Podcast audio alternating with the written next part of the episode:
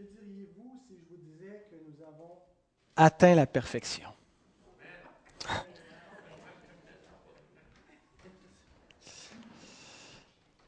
Le rétablissement promis par les prophètes depuis les temps anciens est arrivé. Toutes choses sont renouvelées. La délivrance du peuple de Dieu de la puissance du serpent est accomplie. L'ère de la nouvelle création, les nouveaux cieux, la nouvelle terre est entamée. La résurrection d'entre les morts même est arrivée. Amen? D'accord? On peut dire oui, effectivement, dans un certain sens, nous avons atteint la perfection, mais dans un autre sens, nous ne l'avons pas encore atteint. C'est ce qu'on va voir ce matin. Nous avons atteint la perfection. Hébreu 11, le verset 39. On termine le chapitre 11. Et on va lire aussi le premier verset du chapitre suivant. Tous ceux-là, à la foi desquels il a été rendu témoignage, n'ont pas obtenu ce qui leur était promis. Dieu ayant en vue quelque chose de meilleur pour nous, afin qu'ils ne parvinssent pas sans nous à la perfection. Nous donc aussi, puisque nous sommes environnés d'une si grande nuée de témoins, rejetons tout fardeau et le péché qui nous enveloppe si facilement, et courons avec persévérance dans la carrière qui nous est ouverte. Que Dieu bénisse sa bonne parole dans nos cœurs. Ce matin, on va traiter seulement les versets 39 et 40, mais j'ai inclus le verset 1 parce que je pense qu'il euh, forme une unité avec cette péricope. Euh, le verset 39 et 40 nous présente la nuée des témoins du chapitre 11 par rapport à nous. Comment eux se situent face à ceux qui sont dans la nouvelle alliance? Et le verset 1 du chapitre suivant nous situe, nous, les croyants de la nouvelle alliance, par rapport à la nuée de témoins. Alors, cette semaine, on va voir comment eux se situent face à nous, puis la semaine prochaine, on va voir comment nous se situe face à eux. Alors, la nuée de témoins est mentionnée au verset 39 euh, dans l'expression tous ceux-là. Quand il nous parle de la nuée de témoins au, verset 1, puis au verset 39 de tous ceux-là, je pense qu'il s'agit des mêmes personnes. Qui sont-ils? Alors, Il ne fait pas référence à ceux qui viennent juste de, qui viennent juste de parler, les, témoins qui ont souffert. Euh, mais je pense qu'il se réfère à tous ceux dont il a été question dans le chapitre 11. Tous ceux-là. Et en fait, le verset 39 reprend une expression qui est utilisée en début de chapitre. Donc, euh, on voit que l'expression là au verset 2, Hébreu 11, 2, ça dit Pour l'avoir possédé, les anciens ont obtenu un témoignage favorable. Puis au verset 39, tous ceux-là à la fois desquels il a été rendu témoignage. Alors, il commence à nous exposer la nuit de témoins en disant Voici des gens qui ont reçu un témoignage favorable de la part de Dieu. Des gens que Dieu a approuvés, des croyants. Et il termine en disant Tous ceux-là qui ont reçu un témoignage favorable, dont la foi a été approuvée par Dieu. Alors il englobe tous ceux-là, euh, c'est-à-dire tous ceux qui ont vécu avant l'établissement de la nouvelle alliance. En fait, ce n'est pas tout à fait juste. Ce n'est pas tous ceux qui ont vécu depuis la création du monde euh, avant la résurrection de Christ, mais tous ceux qui ont été des croyants tous ceux qui ont été question au chapitre 11, qui représentent tous les croyants qui ont vécu au temps de l'Ancienne Alliance avant la résurrection de Christ. Et le but, c'est de faire ressortir un contraste entre eux et nous. Alors nous allons voir ce matin comment relier les saints de l'Ancien Testament avec les saints du Nouveau Testament. Comment relier, je ne parle pas d'Israël euh, national comme tel, l'Israël comme nation, comme un État, parce qu'on sait que dans cet Israël, tous ceux qui descendent d'Israël ne sont pas Israël. Tous ceux qui étaient dans le peuple de l'Alliance n'étaient pas nécessairement sauvés. Mais on va voir comment ceux qui étaient sauvés parmi eux, comment les croyants, les, les, saints de l'ancienne alliance, les gens comme Abraham, les gens qui ont eu la foi et qui ont reçu la vie éternelle, comment est-ce qu'ils sont reliés avec le peuple de la nouvelle alliance, l'Église, les saints du Nouveau Testament. Et on devrait comprendre un petit peu comment fonctionne la séquence du salut. On devrait faire ressortir la continuité. Euh, il y a entre, entre les deux testaments, la continuité entre le peuple de Dieu, tout en faisant ressortir un élément de discontinuité. Il y a quelque chose qui est vrai de nous qui ne l'était pas d'eux, quelque chose que nous expérimentons qu'aucun d'eux n'a connu, n'a obtenu. Alors, mon message va être divisé en deux points. Nous allons voir avant l'arrivée de la perfection, le verset 39, et après l'arrivée de la perfection, le verset 40. Alors, premier point, on va relire le verset 39. Tous ceux-là, à la fois desquels il a été rendu témoignage, n'ont pas obtenu ce qui leur était promis. Ce verset nous dit deux choses. Il nous dit qu'ils ont reçu, il nous dit ce qu'ils ont reçu, mais aussi ce qu'ils n'ont pas reçu. Qu'est-ce qu'ils ont reçu? Ils ont reçu un témoignage, et c'est un témoignage favorable, je pense qu'on peut faire le parallèle avec le verset 2, au début du chapitre 11. Ils ont reçu un témoignage favorable. Comment? Par la foi. Par qui? Par Dieu. Dieu a témoigné. Où est-ce qu'on voit que Dieu leur a rendu ce témoignage? Dans sa parole. Cette parole nous a été exposée depuis le début. On voit une lignée de croyants qui ont reçu un témoignage favorable de Dieu, l'Écriture, la parole de Dieu, leur, confesse, leur, euh, déclare un bon témoignage de la part de Dieu. Qu'est-ce que ça signifie qu'ils ont reçu un bon témoignage? Est-ce que Dieu a juste dit sont de bonnes personnes euh, Ça, c'est du bon bon monde sur le plan moral. Regardez-les, ça a bien de l'allure. Ce n'est pas dans ce sens-là que Dieu leur a donné un bon témoignage, mais ça signifie qu'ils ont été approuvés de Dieu, justifiés par Dieu. Paul nous dit au début euh, de, son épître aux Romains, Romains 2, 29, que euh, le vrai juif, ce n'est pas celui qui reçoit la louange des hommes, c'est celui qui reçoit la louange de Dieu, celui que Dieu approuve.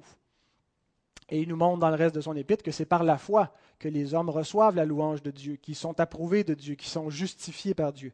Alors ce que ça veut dire, tout cela à la fois desquels il a été rendu témoignage, ça veut dire que Dieu a justifié, a déclaré juste, a donné un bon témoignage de ces personnes parce qu'ils ont obtenu la justice grâce à la foi. Mais bien qu'ils ont reçu ce bon témoignage, c'est un, en fait, la construction dans le grec, c'est ce qu'on appelle un participe concessif. il faut, sous-entendre le mot bien qu'ils ont reçu ce bon témoignage, ils n'ont pas obtenu ce qui leur était promis bien qu'ils ont été justifiés, bien que Dieu les a déclarés justes, leur a donné la vie éternelle, ils n'ont pas obtenu ce qui leur était promis. Alors, ils ont obtenu un bon témoignage, mais ils n'ont pas obtenu la promesse. Ah, Louis II dit n'ont pas obtenu ce qui leur était promis, mais le texte dit littéralement ils n'ont pas obtenu la promesse. Et c'est important de, souligner le singulier il ne parle pas des promesses en général. Il ne dit pas ils n'ont pas obtenu les promesses. Ils ont obtenu toutes sortes de promesses qu'ils ont vues s'accomplir, mais ils n'ont pas obtenu au singulier la promesse. Et cette expression, je l'ai recherchée dans le Nouveau Testament, la promesse, elle revient douze fois. Et euh, sauf une exception, elle est toujours euh, en relation avec le salut. La promesse, c'est l'évangile, c'est le salut accompli en Christ. Et en particulier, c'est la manifestation que cette promesse est réalisée, c'est le don du Saint-Esprit dans les croyants qui avait été promis. Donc c'est ça la promesse. Et je pense que c'est à cela que l'auteur se réfère quand il dit n'ont pas obtenu la promesse. Est-ce qu'il veut dire que le salut ne leur a pas été promis? Ils n'ont pas obtenu la promesse? Eh bien, on a vu exactement le contraire tout au long du, du chapitre 11. Euh, en particulier au verset 13, qui nous dit qu'ils ont vu et salué de loin ce que Dieu leur avait promis. Alors, ils ont obtenu la promesse, Alors pourquoi est-ce qu'il nous dit qu'ils n'ont pas obtenu la promesse? Parce que le mot promesse peut aussi signifier l'accomplissement de la promesse. Ils n'ont pas obtenu la promesse accomplie. Dieu leur a promis quelque chose qui ne s'est pas accompli pendant leur vivant. Alors, ils ont vécu en rêvant toute leur vie du rétablissement futur. Ils ont imaginé qu'est-ce que ce serait quand la promesse se réaliserait enfin. Comment serait le monde? Comment ça serait extraordinaire au rétablissement de toutes choses? Comment ça serait glorieux de vivre dans un tel monde où le péché, la question du péché serait réglée, où tout serait rétabli comme dans le paradis terrestre? Mais ils ont, seulement rêvé cela, ils l'ont seulement cru, ils l'ont seulement espéré, et ils sont morts dans la foi. Ils l'ont salué de loin, ils ne l'ont pas vu s'accomplir. Et Calvin, le, le, le, réformateur, je le précise, parce que l'autre fois on écoutait avec Calvin, mon fils, à Québec, Régis qui, qui, prêchait, puis il mentionne Calvin, puis là, Calvin dit Il parle de moi Alors, euh, Calvin écrit sur ce, texte-là, il s'agit d'un argument du moindre vers le plus grand. Car si ceux sur lesquels la clarté de la grâce n'avait pas encore tant brillé montrèrent une si grande constance en endurant tous ces maux, que devrait produire la pleine clarté de l'Évangile en nous? Une petite parcelle de lumière les conduisit au paradis, Maintenant que le soleil de justice brille au-dessus de nous, par quel prétexte pourrions-nous nous excuser d'être encore attachés à la terre? C'est bien dit. Alors, contrairement à nous, tous ceux qui ont vécu avant la nouvelle alliance ont été sauvés en espérance seulement. Je dis contrairement à nous, pourtant la Bible dit que nous sommes sauvés en espérance. Ben, eux ont été sauvés en espérance seulement. Tandis que nous, nous sommes sauvés en espérance dans le sens que nous espérons des choses qui sont encore futures, mais notre salut, nous regardons derrière nous à un, accomplissement passé, à quelque chose, un événement historique qui ne se reproduira plus jamais. Et quand Christ a expiré, il a dit, tout est accompli. Alors nous ne sommes pas sauvés en espérance au même sens que eux, parce que la promesse est accomplie eux espéraient qu'un jour cette promesse allait s'accomplir, tandis que nous, nous vivons non pas dans l'espérance qu'elle s'accomplit, mais dans le fait historique qu'elle est accomplie. Pour nous aider à comprendre, on dit qu'une image, vaut mille mots, j'ai préparé un petit schéma qui montre l'attente eschatologique dans l'Ancien Testament. Le mot eschatologie, eschatologique vient du grec eschatos, qui veut dire dernier. C'est simplement un, adjectif veut dire. Quand on parle de l'eschatologie, on parle des choses dernières, de, l'accomplissement. Et il faut, on a la tendance, des fois, à, avoir une conception toujours futuriste de l'eschatologie, comme s'il n'y avait pas eu d'eschatologie encore qu'il faut toujours regarder là, plus loin que 2012, le 21 décembre. Euh, regarder toujours vers l'avant. Mais l'eschatologie biblique euh, concernait l'accomplissement du salut. Dans les derniers jours, Dieu qui allait accomplir des choses, et donc on va voir qu'il y a déjà des, éléments eschatologiques d'accompli. Mais alors ceux qui ont vécu dans l'Ancien Testament, on peut dire qu'ils avaient une conception de l'eschatologie qui ressemblait à ça. si vous êtes à la radio en ce moment, là, il y a un schéma qui, est affiché pour ceux qui, vont l'entendre en différé à la radio. Alors si vous allez sur YouTube, on est à combien de minutes du message, euh, Guillaume? Sur l'enregistreur. ça dit qu'on est rendu à combien de minutes? Alors, à 13 minutes sur l'enregistrement, il y a un beau schéma, ça va vous aider à voir, à comprendre. Alors, vous voyez, il y avait le siècle présent. C'est le temps dans lequel il vivait. Et ce siècle présent est caractérisé par la chute. Le monde du siècle présent, c'est un monde déchu, un monde qui est en rupture avec Dieu et qui est caractérisé par le péché. Mais Dieu, dans ce siècle présent, a fait une promesse, l'Évangile. Et euh, cette, promesse commence dès après la chute. On n'a pas besoin d'attendre la, rédaction du Nouveau Testament pour retrouver la révélation de l'Évangile, on la retrouve dès Genèse 3.15, le proto-évangile, la promesse que la postérité de la femme va écraser le serpent. Et toute la révélation et l'histoire du salut est construite sur le développement de cette promesse-là. Et il regardait vers l'avenir, le siècle à venir, qui est allait être caractérisé par la résurrection, le recommencement de toutes choses. Toutes choses deviennent nouvelles. Et ça marquait l'accomplissement des promesses, que tout allait enfin réglé. Le rétablissement de toutes choses. Et ça allait venir donc à la fin, à la résurrection. Est-ce qu'ils étaient dans l'erreur? Est-ce que c'est une conception eschatologique comme ça? Est-ce que c'est faux? Je dirais que la révélation était incomplète, mais l'espérance ne trompe point. Ces choses qu'ils espéraient, en fait, se sont accomplies. Exactement comme ils l'espéraient. Et c'est ce qu'on va voir maintenant, le deuxième point. Nous sommes maintenant après la perfection. Nous avons atteint l'ère de l'accomplissement, le siècle à venir, le siècle qu'ils espéraient venir est venu. Et on va lire le verset 40. Alors, ces, hommes ont bénéficié des effets de la promesse, mais ils n'ont pas vu l'accomplissement de la promesse. Ils ont reçu par avance des bienfaits que Dieu leur a accordés en vue de la promesse qu'elle allait accomplir, mais ils n'ont pas vu la promesse s'accomplir. Et l'auteur continue en disant, Dieu ayant en vue quelque chose de meilleur pour nous, afin qu'ils ne parvinssent pas sans nous à la perfection. C'est un verset qui a été interprété de plusieurs manières, euh, qui est euh, un peu équivoque. On peut, on peut, euh, il faut être prudent. Hein. Ce matin, on, discutait dans la classe avec les nouveaux. L'Écriture interprète l'Écriture. Tout ce qu'on voit n'est pas également clair. Alors, c'est un texte qui pourrait être équivoque. On pourrait aller dans, plusieurs directions. Alors, il faut être très humble, très prudent quand, vient le temps de, dire qu'est-ce que ça veut dire finalement ce verset?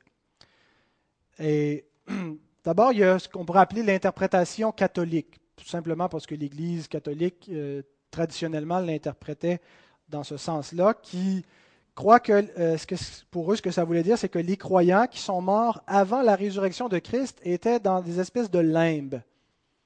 Dans, euh, ils n'étaient pas dans la, gloire, parce que euh, tout n'était pas accompli, on ne pouvait pas rentrer en présence de Dieu, on ne pouvait pas rentrer dans le ciel. Ils devaient attendre que Christ les libère pour recevoir la vie éternelle. Et, d'après eux, c'est dans ce sens qu'ils ne sont pas parvenus sans nous à la perfection. Euh, je pense que c'est une mauvaise interprétation parce que l'Écriture me semble nous montrer que euh, l'esprit de ceux qui sont morts avant la résurrection est en présence de Dieu. Euh, on peut penser à Enoch, qu'on a vu dans ce chapitre, euh, qui a été enlevé par Dieu, euh, pas pour être garoché dans les limbes, mais il était en présence de Dieu. Qu'on pense à l'expression où Dieu se révèle comme le Dieu d'Abraham, d'Isaac et de Jacob. Et le Nouveau Testament nous montre que, en, disant ça, et c'est Jésus lui-même qui dit que Dieu n'est pas le Dieu des morts, n'est pas le Dieu de ceux qui sont dans les limbes inconscients ou dans une sorte de de, souffrance particulière, mais il est le Dieu des vivants. Il est le Dieu d'Abraham, de Jacob et d'Isaac, des hommes qui non seulement ont existé, mais qui sont en ce moment en présence de Dieu et, qui, voient sa gloire. Qu'on pense aux apparitions glorieuses de, saints avant la résurrection. Moïse et Élie, entre autres, qui, euh, lors de la transfiguration de, Christ, sont apparus sous une forme glorieuse. Euh, et qu'on pense aussi à l'espérance qu'avaient les croyants de l'Ancien Testament d'entrer dans le repos immédiatement euh, après leur mort. Euh, juste un peu plus loin, l'auteur de l'Épître aux Hébreux, chapitre 12, verset 23, nous dit que les esprits des justes parvenus à la perfection. Alors, euh, je pense qu'il inclut là-dedans tous ceux aussi qui ont vécu dans, dans l'ancienne dispensation, qui sont parvenus à la perfection. C'est vrai donc de tous les justes avant et après la Ils ne sont pas perdus, ils ne sont pas dans les limbes, mais ils sont auprès de Dieu.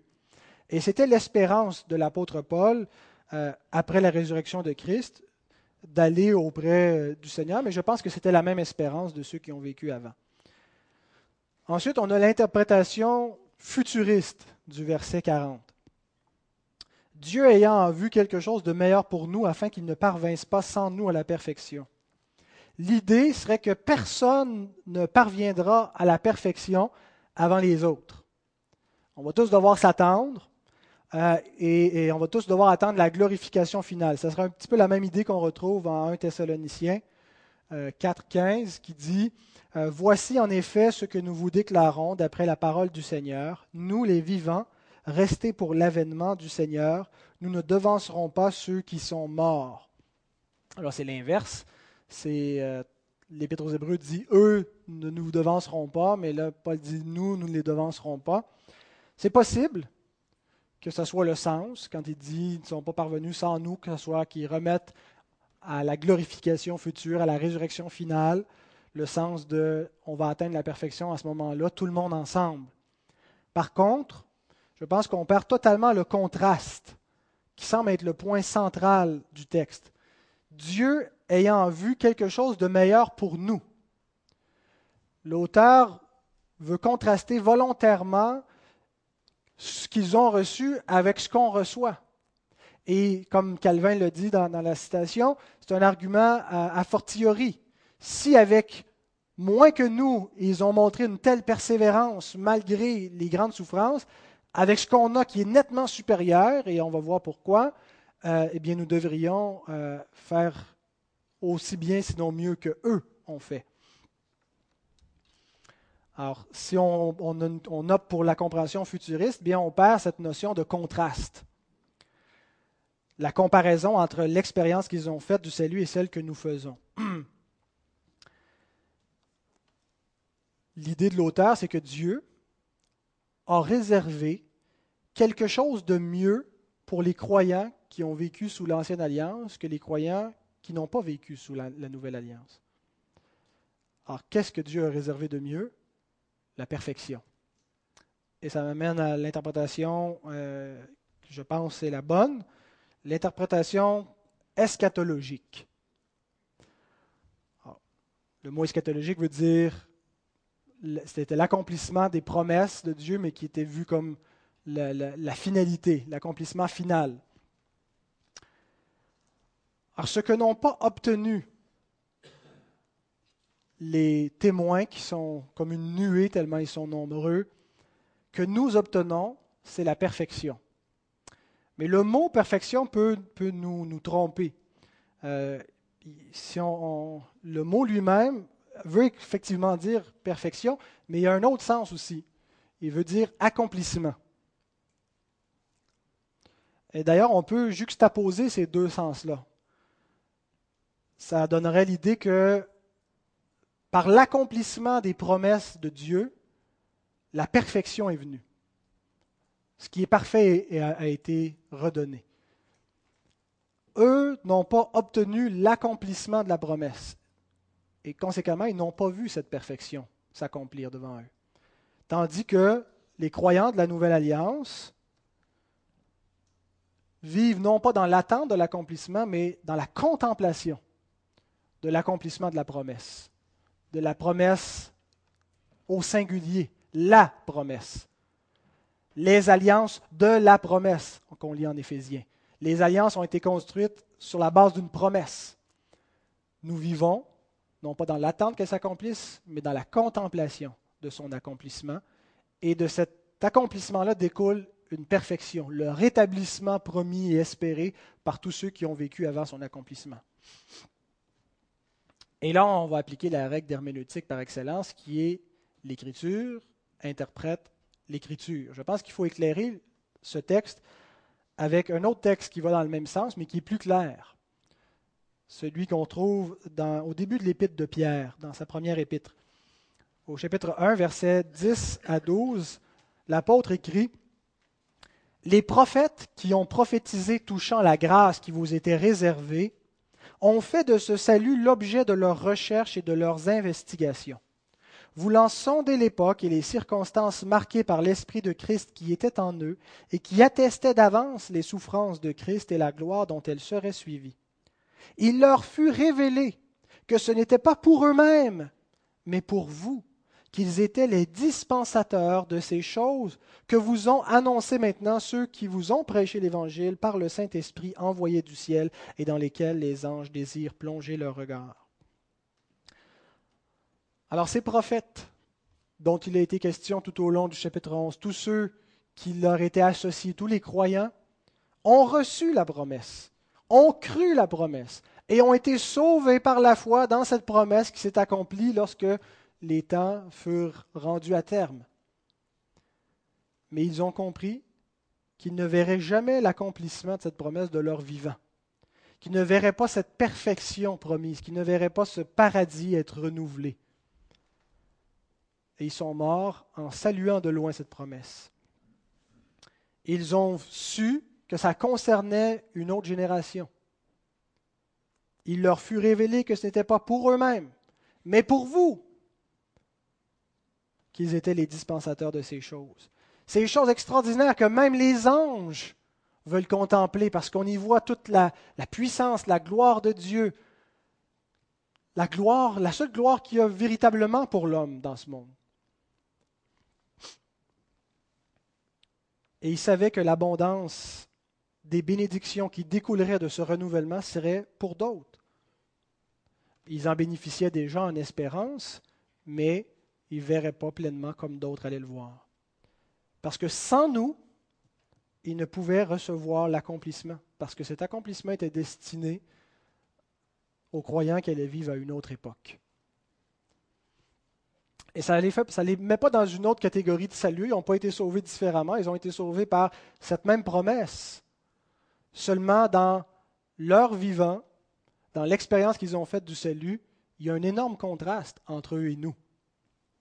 Et c'est le seul point qui t'a sorti. Ce n'est pas la nature du salut qui différait, mais c'est la lumière découlant de ce salut, la, la, clarté, la bénédiction au stade de l'accomplissement des promesses de Dieu qui est différente pour eux et pour nous. Et en ce sens, je pense que Siméon, vous vous souvenez de Siméon, il incarne vraiment, euh, si on veut, le point charnière entre eux et nous entre la nuée de témoins, tous ceux-là, et nous tous aussi. C'est le contraste qu'on trouve dans ces versets. Siméon est le dernier, si on veut, là, symboliquement, qui meurt en saluant les promesses de Dieu avant leur accomplissement. Abraham les a salués de loin, lui il les a salués de très très près, parce que nous lisons dans Luc chapitre 2, versets 26 à 29, il avait été divinement averti par le Saint-Esprit qu'il ne mourrait point avant d'avoir vu le Christ du Seigneur.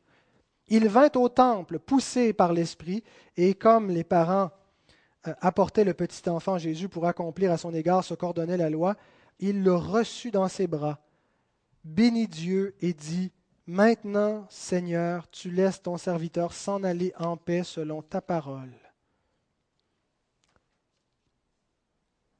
Il a vu le salut de Dieu il était au point, il est arrivé au temps de l'accomplissement. Quand, Paul euh, nous dit dans Galate, quand les temps furent accomplis, qu'est-ce que Dieu a fait? Dieu envoya son Fils né d'une femme née sous la loi. L'incarnation marque le moment de l'accomplissement des promesses. Siméon, témoin de l'incarnation, du salut qui va maintenant s'accomplir, meurt sans le voir, ben, il voit la promesse réalisée, mais juste avant de voir vraiment comment tout ça va arriver l'incarnation de Christ marque la transition entre la période de la promesse et la période de l'accomplissement. Et Jésus lui-même déclare concernant le sens de sa venue. Matthieu 13, 17. Je vous le dis en vérité, beaucoup de prophètes et de justes ont désiré voir ce que vous voyez et ne l'ont pas vu, entendre ce que vous entendez et ne l'ont pas entendu. C'est pas l'impression qu'avait les Juifs de son temps disaient ben là, c'est assez banal. Jésus, le fils du charpentier, bon, il a fait quelques miracles, mais euh, c'est ça que tant de justes et de saints ont désiré voir. On s'attendait un petit peu plus quand même. On s'attendait à quelque chose de plus glorieux. Il dit qu'Abraham lui-même a tressailli de joie en voyant de loin le jour de Christ. qu'il a contemplé de très loin cette gloire, et ça a été ça son bonheur. L'essence de sa foi, de voir de loin la gloire de Christ. Jésus interprète son œuvre, son ministère terrestre, comme étant le rétablissement de toutes choses telles que promis. Matthieu 11, 4 à 6. Jésus leur répondit alors que Jean-Baptiste a envoyé les disciples, parce que même Jean-Baptiste, dans sa prison, se pose des questions, se dit Bon sang, c'est ça le rétablissement, moi je suis sur le bord de me faire décapiter. Où est l'accomplissement des promesses, la délivrance des justes tout ce qu'on a espéré, je vais mourir ici. Est-ce que Jésus est véritablement celui Il envoie ses disciples pour le questionner. Voici ce que Jésus répond. Allez rapporter à Jean ce que vous entendez et ce que vous voyez. Les aveugles voient, les boiteux marchent, les lépreux sont purifiés, les sourds entendent, les morts ressuscitent, et la bonne nouvelle est annoncée aux pauvres. Heureux celui pour qui je ne serai pas une occasion de chute. Donc tout ce que les prophètes ont promis, Jésus dit, c'est en train de s'accomplir. Comprenez qui je suis, comprenez le sens de ma venue. Ces actes témoignent, c'est Dieu qui témoigne au travers de moi par ses miracles que sa, parole, ses promesses s'accomplissent. Et Jésus comprend sa propre mort comme faisant partie du jugement final du monde. Les prophètes annoncent que le jugement de ce monde va venir, qu'il va y avoir un tri entre les justes et les impies. Et Jésus dit, Jean 12, 31, Maintenant a lieu le jugement de ce monde. Maintenant le prince de ce monde sera jeté dehors ça fait un petit bout de ça. Est-ce que le jugement final a eu lieu? Bien, dans un certain sens, le jugement final a eu lieu à la croix. C'est un acte eschatologique. Quand Dieu annonçait qu'il allait juger à la fin des temps, eh bien, à la croix, Dieu a jugé ce monde. Hein, et par la croix, euh, où Christ non seulement a été châtié pour nos péchés, mais il a triomphé du diable et des principautés. Le prince de ce monde va être jeté dehors. Colossiens 1.20 nous dit que par le sang de sa croix, hein, il, a, reçu toute l'autorité sur le cosmos entier. Et les apôtres comprennent l'effusion du Saint-Esprit à la Pentecôte comme l'accomplissement eschatologique du salut. Voilà un effet tangible, l'accomplissement des promesses. On lit dans Actes 2, 15 à 21. Ces gens ne sont pas ivres, comme vous le supposez. Ils parlaient dans des merveilles de Dieu en langue, mais ces langues étaient un jugement sur la nation d'Israël, qu'ils disaient ils sont fous, sont ivres. C'est ce que Paul dit dans l'Épître aux Corinthiens quand il dit s'ils entrent de simples auditeurs ils vont dire, et que vous parlez en langue, ils vont dire que vous êtes fous. Mais c'était un signe non pas pour les croyants, mais pour les incroyants, un signe qui révèle l'endurcissement d'Israël, qui marque un accomplissement eschatologique. Alors ils ne sont pas ivres, car c'est la troisième heure du jour. Mais c'est ici ce qui a été prédit, ce qui a été dit par le prophète Joël. Dans les derniers jours, dit Dieu, je répandrai de mon esprit sur toute chair. Vos fils et vos filles prophétiseront, vos jeunes gens auront des visions, et vos vieillards auront des songes. Oui, sur mes serviteurs et sur mes servantes, dans ces jours-là, je répandrai de mon esprit, et ils prophétiseront. Je ferai paraître des prodiges en haut dans le ciel et des miracles en bas sur la terre, du sang, du feu et une vapeur de fumée. Le soleil se changera en ténèbres et la lune en sang avant l'arrivée du jour du Seigneur, de, ce jour grand et glorieux. Alors quiconque invoquera le nom du Seigneur sera sauvé. Nous sommes dans cette ère de quiconque invoquera le nom du Seigneur sera sauvé. Le parler en langue et, tous les prodiges et l'œuvre de l'Esprit qu'on voit dans, l'acte, dans les actes des apôtres et l'établissement de la nouvelle alliance sur terre par le ministère des apôtres a été prédit dans un langage apocalyptique par le prophète Joël. C'est des images, c'est des figures, ce ne sont pas des images littérales, c'est des images symboliques qui représentaient un accomplissement du salut, les merveilles de Dieu que ça va avoir des bouleversements cosmologiques. Le prince de ce monde est jeté dehors, le Fils de Dieu entre en scène. Il est le roi établi sur le trône. Et les seuls termes pour décrire ça, le langage que Dieu utilisait, le langage apocalyptique, c'était un, langage figuré qui représentait, qui, dans, dans l'accomplissement littéral, l'accomplissement de l'Évangile en Christ, le Saint-Esprit qui est répandu. Paul contraste le peuple de l'Ancienne Alliance et celui de la Nouvelle Alliance en comprenant que l'Église, le peuple de la Nouvelle Alliance, est le peuple eschatologique. Le peuple des derniers temps, il écrit en 1 Corinthiens 10, 11, Ces choses leur sont arrivées pour servir d'exemple et elles ont été écrites pour notre instruction à nous qui sommes parvenus à la fin des siècles. Le siècle à venir. Nous sommes parvenus au siècle à venir. Et Paul, dans, dans ses épîtres, nous explique donc que l'incarnation, l'œuvre de Christ, l'établissement de la nouvelle alliance, c'est l'accomplissement des promesses de Dieu. Il dit dans Éphésiens que Dieu avait formé un dessein en lui, en Christ, avant la fondation du monde, qu'il a révélé de manière mystérieuse sa volonté dans l'Écriture, et que tout ça a été caché, mais qui maintenant s'est manifesté par l'Église, et que son plan c'était de réunir toutes choses en Christ, ce qu'il a fait. Son projet n'est plus projeté, il est accompli. Alors le Nouveau Testament nous présente le salut sous l'angle de l'accomplissement des promesses de Dieu. Pour ce qui concerne toutes les promesses de Dieu, c'est en lui qu'est le oui, en Christ. Toutes les promesses de Dieu sont accomplies dans son œuvre. La période de l'attente, l'ombre, les rudiments sous l'Ancienne Alliance, elle est révolue. Nous sommes maintenant dans la période de l'accomplissement, de la perfection. Et là, je vous dis ça, et c'est sûr qu'il y a un questionnement, mais est-ce qu'il n'y a pas encore une attente? Ou est-ce que tout est réellement accompli? Est-ce qu'on attend encore quelque chose? Ou comme, comme certains, euh, une position eschatologique, le prétérisme, il n'y a plus rien à accomplir, on n'attend plus rien, le Seigneur est revenu, c'est, tout est fait. Regardons à nouveau le schéma de, tu peux mettre la prochaine, le schéma de l'attente eschatologique dans l'ancienne alliance.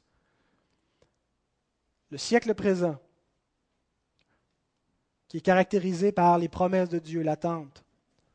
Le siècle à venir qui va venir à la résurrection, qui est caractérisé par l'accomplissement des promesses, le renouvellement de toutes choses. Maintenant, comment ces choses, comment ça s'est vraiment accompli historiquement? Prochain schéma, l'accomplissement eschatologique dans le Nouveau Testament. La résurrection qui devait marquer l'accomplissement a bel et bien eu lieu. Vous vous souvenez quand on a vu l'épisode d'Isaac on a fait ressortir un point particulier, c'était qu'en Isaac, Dieu révélait par quel moyen il entendait accomplir ses promesses, sa promesse faite à Abraham, par la résurrection de son fils. La résurrection, c'est la clé de l'accomplissement des promesses. Sa résurrection, et en sa résurrection, nous avons notre propre résurrection. La résurrection est commencée. Jésus est le premier-né d'entre les morts. Et la résurrection de Christ marque l'accomplissement des promesses de Dieu. Le siècle à venir est venu. Mais parallèlement, nous sommes encore dans le siècle présent. Et ce qu'on voit dans le Nouveau Testament, c'est le chevauchement de deux siècles en même temps. Nous sommes toujours dans le siècle présent, dans un monde qui est caractérisé par la chute d'Adam.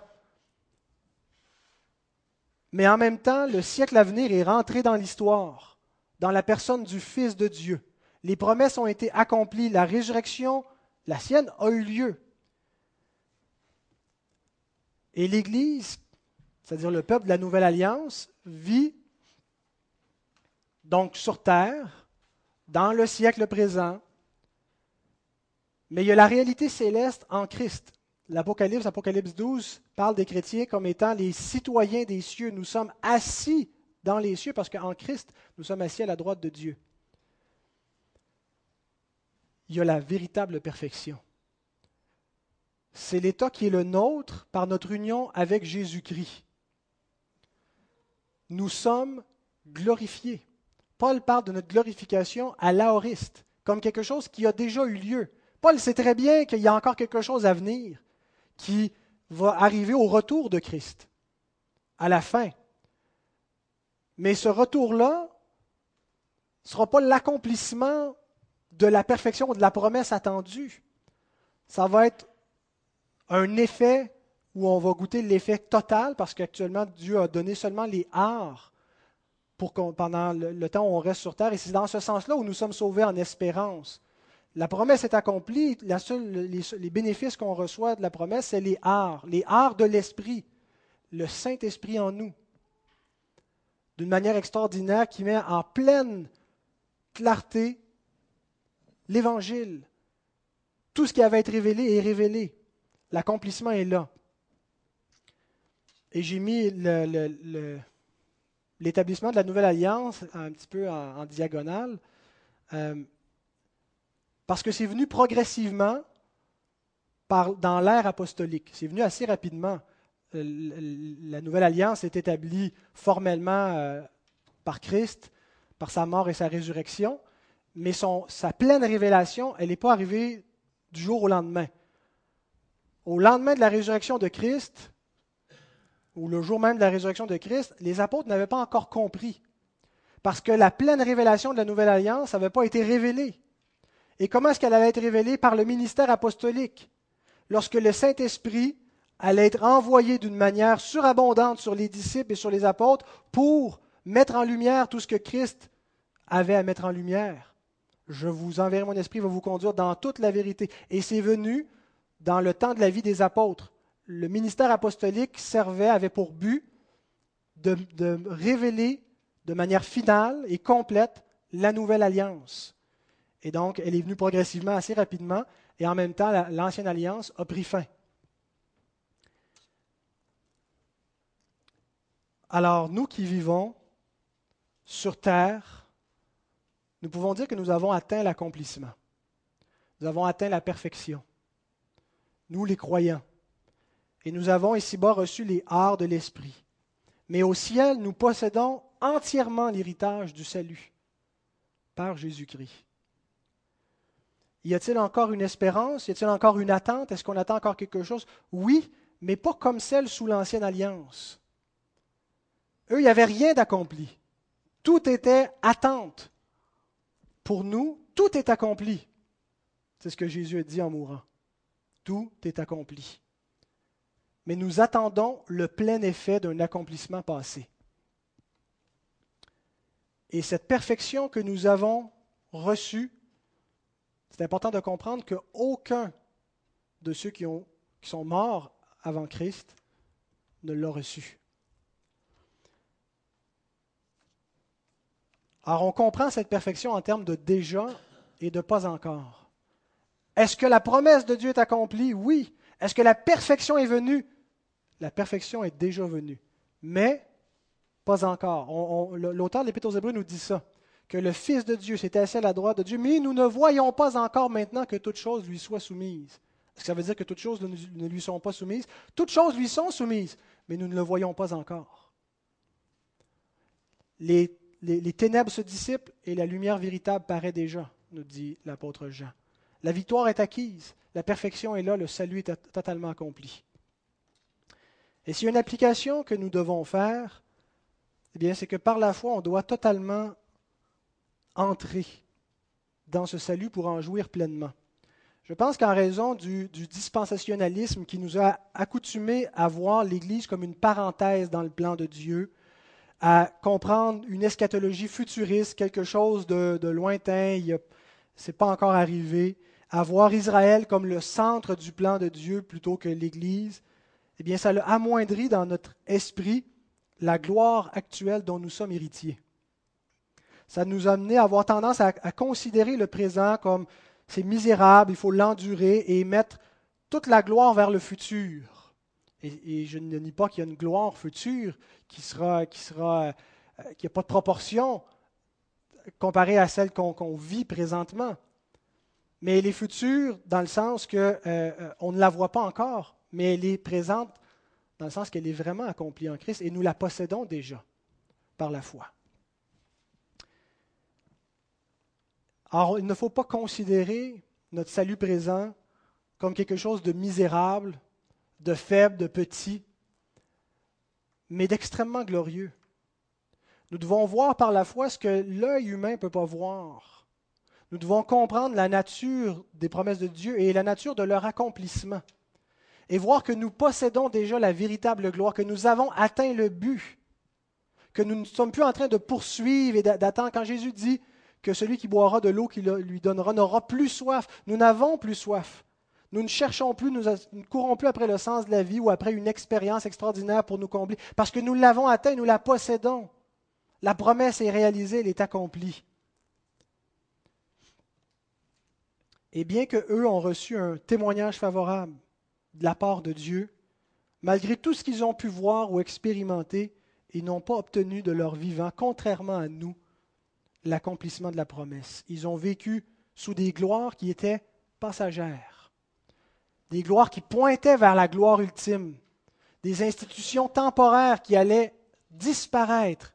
Et c'est pour ça que Moïse voilait son visage, pour ne pas que les Israélites s'attachent à la gloire de l'ancienne alliance, qui était une gloire qui allait pâlir et qui allait céder la gloire à une gloire permanente, qui allait céder la place à une gloire permanente. Nous, nous vivons dans cette gloire et nous sommes appelés à la contempler, à la posséder, à savoir qu'elle est nôtre, qu'elle est atteinte. Parce que lorsque nous la contemplons, cette gloire, nous n'avons pas besoin de, de nous voiler, elle n'est pas voilée, elle est là, nous la voyons par la foi. En la contemplant, elle nous façonne, elle nous transforme. Toute la gloire de l'Évangile, notre salut. Et lorsque nous ne nous concentrons pas sur cette gloire-là, mais que nous attendons toutes sortes d'autres choses et d'autres espoirs de cette vie pour trouver notre bonheur, eh bien, nous nous détériorons, nous ressemblons à ces gloires passagères et périssables.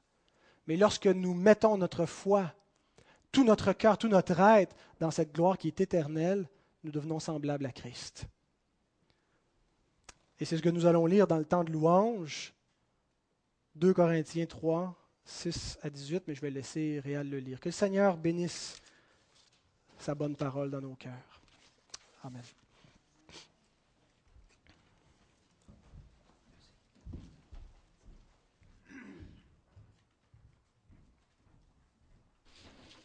Merci Pascal pour euh, cette bonne euh, lecture, cette bonne exhortation. Et je dirais que c'est le point le plus difficile qu'on a à saisir, hein, qu'on est des enfants de Dieu. On a l'impression qu'on est toujours comme avant, qu'on fait encore notre petite vie. Puis j'aime